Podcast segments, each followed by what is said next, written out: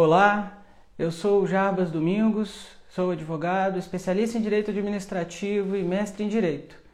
E no episódio de hoje do programa Contratos Administrativos, eu vou falar um pouco sobre as cláusulas exorbitantes, ok? Bom, vamos lá. Primeiro ponto que a gente precisa é, ver sobre as cláusulas exorbitantes são o porquê que elas existem, né? O que que, qual é o sentido delas num contrato administrativo? O que é um contrato administrativo? Né? Em primeiro lugar, né, um contrato administrativo é um pouco diferente de um contrato comum, um contrato particular, como um contrato de compra e venda, um contrato de locação, né, um contrato de empréstimo. O contrato administrativo ele aparece quando o poder público está num dos lados do contrato, certo? Então, quando eu vou, por exemplo, eu tenho uma loja né, de material de construção e eu vou vender um material de construção né, não sei, tijolo, cimento, qualquer coisa assim, eu vou vender para a prefeitura. Eu vou assinar um contrato, mas não vai ser um contrato normal, um contrato é, particular. Ele vai ser um contrato administrativo. Por quê? Porque de um lado tem o particular e do outro lado tem a administração pública, ok? Então por isso que é contrato administrativo o nome dele, tá? Um detalhe, o contrato administrativo, ele, lógico, não pode ser igual ao contrato particular. Porque num dos lados do contrato está uma pessoa que tem superpoderes, diga-se de passagem. Né? A administração pública, ela não age na nossa vida, na vida civil, na sociedade, igual o particular.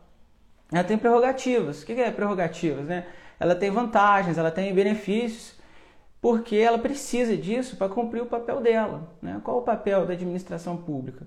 Né? É alcançar o bem comum para todo mundo, é alcançar o interesse público. Para isso que existe a administração pública.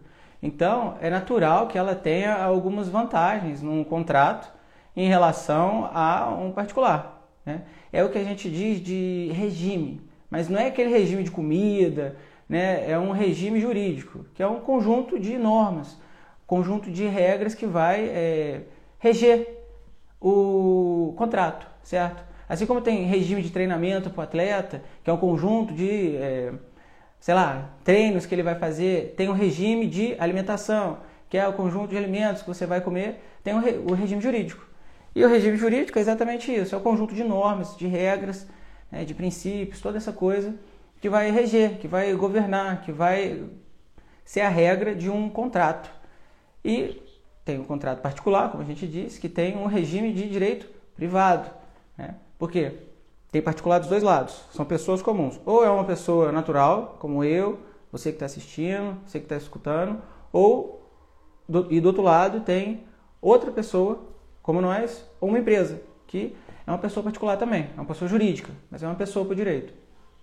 Na administração pública é diferente. Você tem uma pessoa Jurídica, sim, é uma pessoa jurídica, né? Mas é uma pessoa jurídica pública, né? Ela não é uma pessoa jurídica normal, ok? Então, o regime jurídico não vai ser um regime jurídico de direito particular, de direito privado. Vai ser um regime jurídico de direito público. E quando a gente fala de regime jurídico de direito, de direito público, muda completamente. É outra regra, né? é outra regra, outra lógica. E aí entra o que a gente está falando das cláusulas exorbitantes ok? Porque as cláusulas exorbitantes têm outros nomes que alguns autores falam, prerrogativa, extraordinária e coisa toda vai. O importante é saber o que existem cláusulas, né, dentro de um contrato administrativo, naturalmente, que é o que a gente está falando, que vão dar maior vantagem, maiores poderes para uma das partes. Uma das partes vai ter uma relação de desigualdade com a outra. Né? Então, você tem a administração pública de um lado com muitas vantagens, né? com muitas possibilidades e o particular do outro lado. Um pouco desigual, realmente. É, ele não tem as mesmas vantagens que a administração pública, mas isso não quer dizer que ele não tem direitos.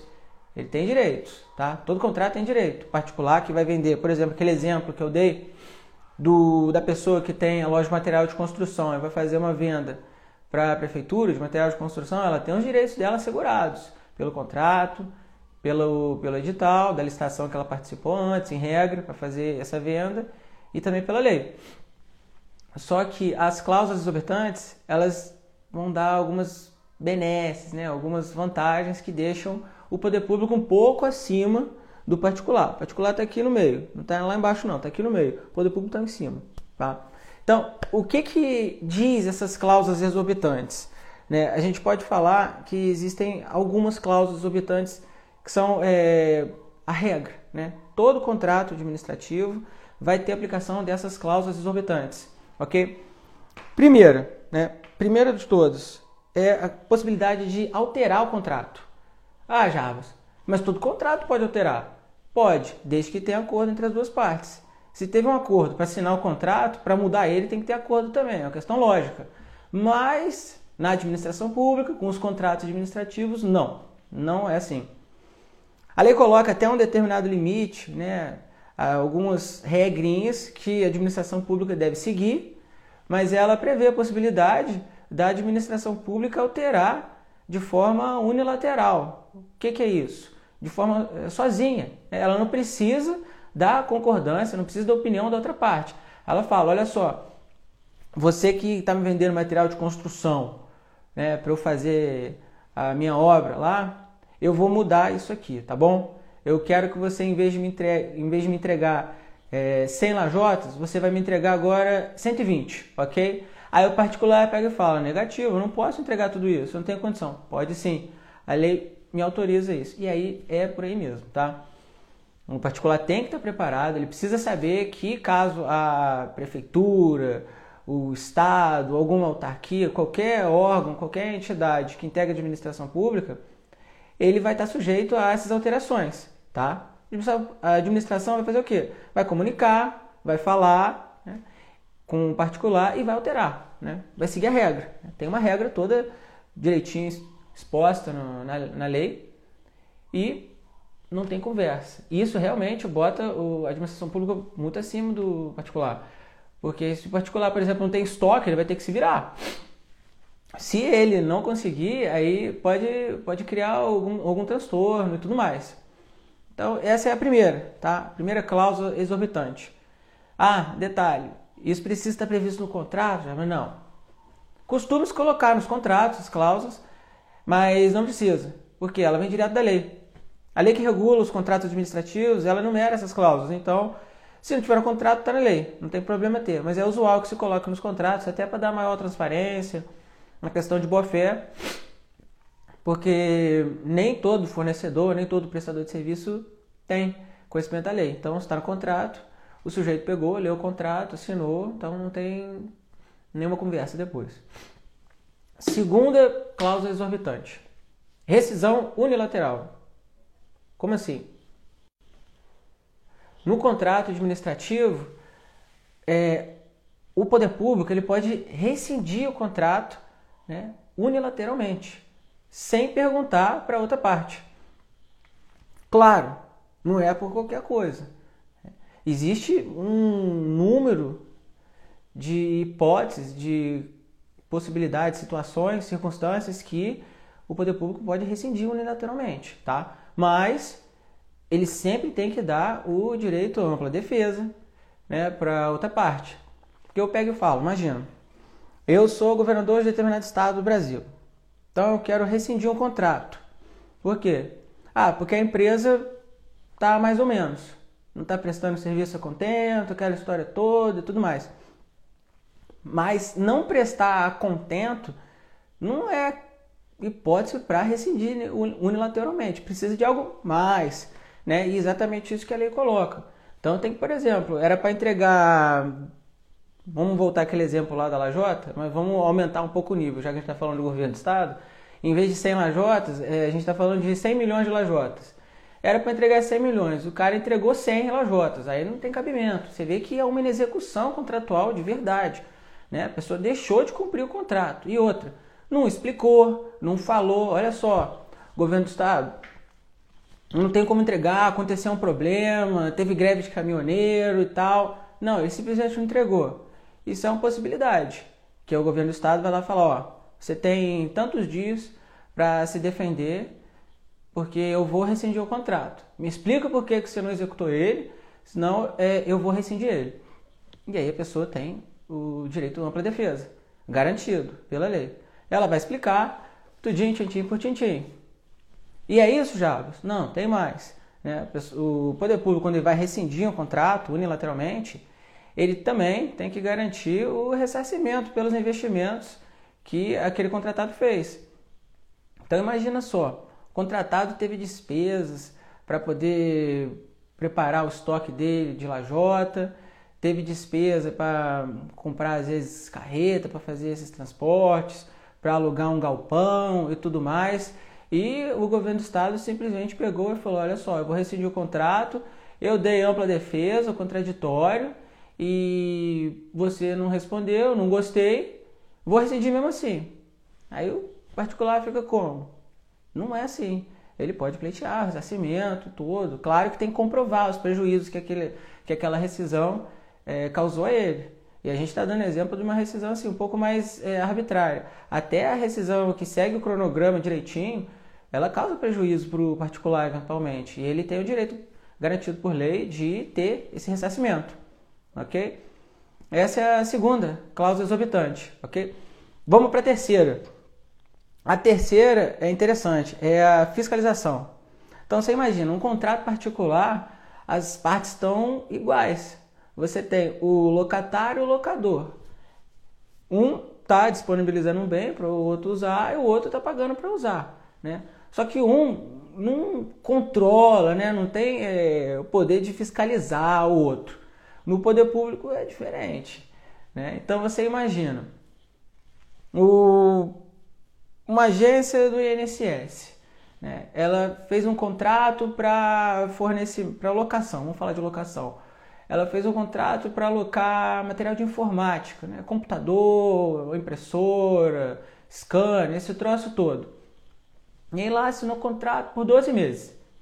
A empresa que está fornecendo, né? Está fornecendo. Deixou os computadores lá, deixou as impressoras lá e tudo mais. E o que, que acontece? Ah, o INSS ele vai ficar de olho naquele contrato. Em que sentido? Vai ver se o computador está direitinho, né? vai ver se for a quantidade exata de computadores, de impressoras que foi disponibilizado. No contrato está 10, né? eles disponibilizaram 7. Né? Aí o que, que ele vai fazer? O, a agência do INSS vai pegar e vai falar: olha só, meu irmão, você está tá errado, né? esse contrato está errado, você não, não pode entregar a sua 7. Você tem que entregar 10. Né? Então, como você me entregou só 7, eu vou te pagar só por 7. Eu não vou te pagar a fatura desse mês por 10. Poxa, como assim? O computador tá aí e tudo mais. Eu, eu vou entregar no próximo mês. Não, então no próximo mês eu pago 10, né? Esse mês eu pago 7. Né? Isso aí de ficar fiscalizando, né? todo contrato administrativo tem a figura do fiscal de contrato, né? que é um servidor que é designado especificamente para ficar de olho no contrato ver se ele está sendo prestado jeitinho, dentro do prazo, né, dentro das especificações técnicas, aquela história toda. Ele vai controlar. Por quê? O contrato administrativo, como eu disse, ele tem um regime diferenciado, um regime de direito público. Porque quem vai pagar aquele contrato administrativo não é um particular. O particular, ele leva da forma que ele quiser. Ninguém se mete na vida entre dois particulares. Agora, o poder público não. O poder público usa o dinheiro da população, o, o dinheiro do contribuinte, né, o dinheiro dos impostos, dos tributos, aquela coisa toda, e ele tem que ter a responsabilidade, porque o dinheiro é dele. Né? Dinheiro público não é dinheiro de ninguém, é dinheiro do público. Né? Então, os órgãos públicos eles estão lá só gerindo, por isso que é a administração. Né? Ele está administrando algo de alguém, porque ele não tem. Né? O poder público não é dono de nada. É tudo que ele tem é porque é para usar para o nosso bem. Como eu falei, para alcançar o interesse público, para o bem comum ser promovido e tudo mais.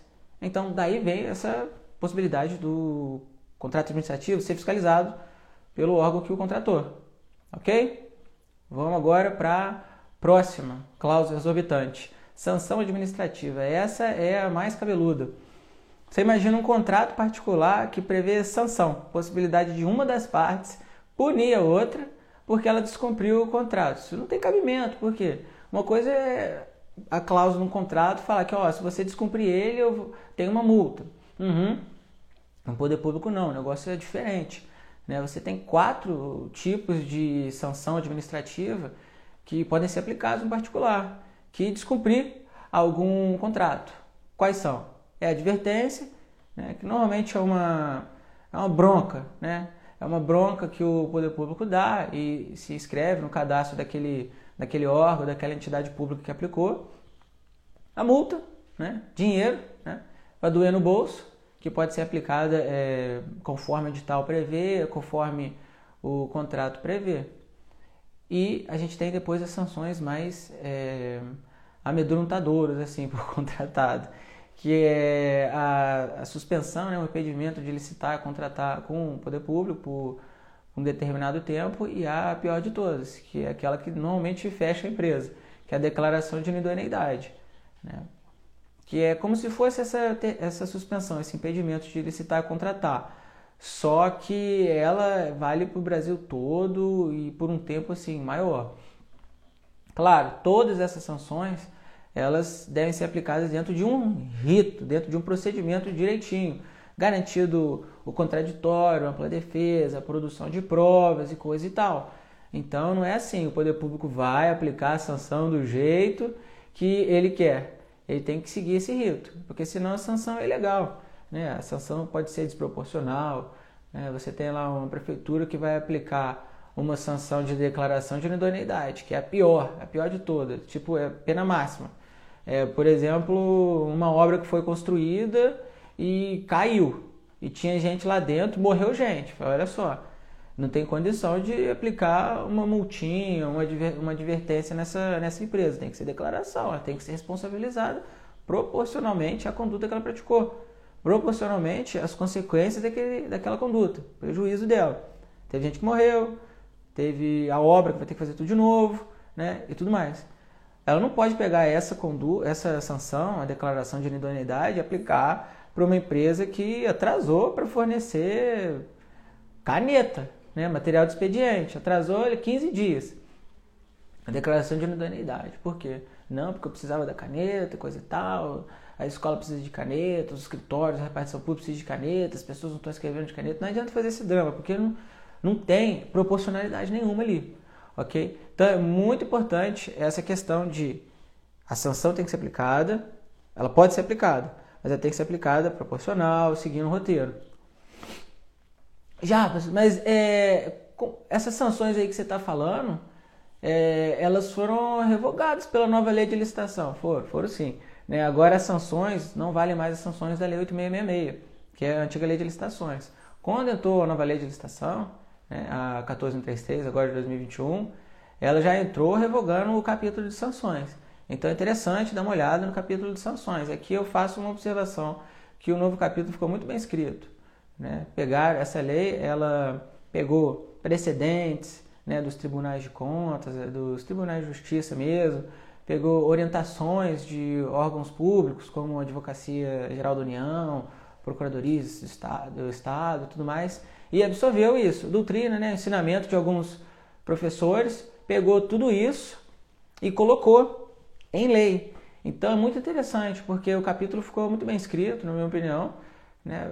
Tá previsto critérios para aplicar as penas, hipóteses, né? quando essas penas vão ser aplicadas, porque na lei anterior não tinha, tinha só falando que na execução contratual, parcial total, pode dar a oportunidade da, da, da administração pública aplicar uma sanção. Agora não tem direitinhas hipóteses, então ficou algo mais, mais concreto, né, algo mais justo. Porque se for aplicar uma sanção, tem que ser de forma justa. Né? Vai tirar direito de uma pessoa, tem que ser de forma justa, bem limitada. Então, agora tem a nova lei. Quando for falar de sanção, é sempre a nova lei. Tá? Para o resto, está valendo ainda as leis anteriores de licitação, mas para a sanção está valendo a nova. Ok? Penúltima é, cláusula exorbitante, que é a ocupação temporária. Né? O que é a ocupação temporária, Jacques? É a administração pública simplesmente entrar na empresa e falar: olha, eu vou entrar aqui e vou tomar né, o seu pessoal. Pega um exemplo assim de contrato de terceirização de mão de obra. Né? Terceirizou a mão de obra num hospital para fazer serviço de recepcionista, de atendente, telefonista, esses serviços assim é, que a gente fala de meio, né, atividade de meio, que não precisa do poder público exercer diretamente. Pode terceirizar. Pega esse, tipo de contrato. A empresa fez alguma coisa errada lá e tal, que alguma coisa cabeluda, e a contratante precisou fazer o quê? Rescindir o contrato unilateralmente, como eu disse na, nos exemplos anteriores. Rescindiu unilateralmente, deu ampla defesa, tudo mais, a empresa não teve como se defender, né? o que ela fez foi muito errado, e aí vai rescindir o contrato. Aí o que, que faz a, o poder público? Olha, até eu assinar um outro contrato, eu vou, eu vou tomar o seu pessoal, o seu pessoal vai ficar prestando serviço para mim aqui, valeu? É assim mesmo. Por quê? Porque não tem cabimento. Você imagina só, a empresa fez uma coisa errada, né? o poder público teve que tomar uma atitude, teve que rescindir o contrato, porque com certeza nenhum órgão público quer rescindir o contrato à toa. Porque dá trabalho pra caramba fazer uma licitação, dá trabalho pra caramba avaliar é, recurso, impugnação, documentação das licitações. Isso aí dá um trabalhão. Né? A gente está falando só da parte externa, a gente não falou do planejamento da licitação e tudo mais. Dá trabalho né? implementar né? o contrato. Você imagina um contrato de terceirização de mão de obra. Imagina gerir todo mundo, alocar todo mundo, assinar carteira de trabalho, coisa e tal, tudo que fica nos bastidores, né, no bom sentido, obviamente, os bastidores é assim, que a população não vê o que acontece antes de chegar aquele serviço que o poder público está disponibilizando. Imagina esse trabalho todo e vai acabar ele, né? Acabou o contrato e vai ficar uma lacuna até assinar o próximo. Não, a lei prevê a questão, a cláusula da ocupação temporária. Então, ocupe-se temporariamente. Senão, o contrato acabou. Né? Aí pode soltar o, o pessoal né, que estava preso, assim, muitas aspas. Então, é, é positivo isso aí. É necessário né? e é legal. E agora a gente vai para a última, última cláusula exorbitante, para a gente fechar esse programa de hoje, que é uma aplicação é, simplificada, né? simplificada no seguinte sentido, é, é, reduzida, é, mitigada, né? restritiva de uma regra que tem nos contratos, de modo geral, que é exceção do contrato não cumprido.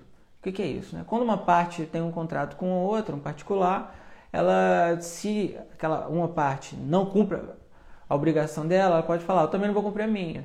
Né? Até ele cumprir a dele, eu não vou cumprir a minha. E ninguém pode me obrigar disso. No poder público, pode aplicar essa cláusula? Pode. Isso existe no poder público também, mas não é de qualquer jeito. Né?